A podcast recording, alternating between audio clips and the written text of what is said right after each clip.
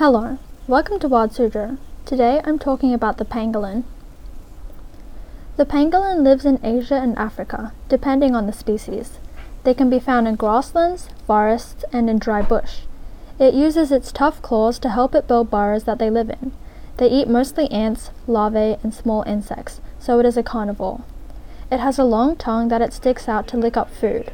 This animal actually does not have teeth, so it swallows some stones to help it mush up its food.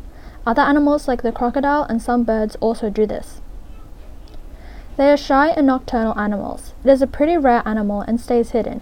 It is very endangered due to a variety of reasons. It's hunted for meat, its scales, and also it is sometimes used in traditional medicine. The pangolin's predators include big cats, snakes, hyenas, and humans that hunt. It protects itself by curling up into a ball, and its strong scales protect it. It can also burrow into the ground. These pangolins live alone and use scents to mark their territories. The males of this species are larger. The smallest of the species is the Chinese pangolin, weighing 8 pounds and being a bit more than a foot long. And the largest is the giant pangolin, weighing 70 pounds and being 4 feet long. The animal is brown, scaly, and has a snout, similar to that of an anteater, since the animals are related.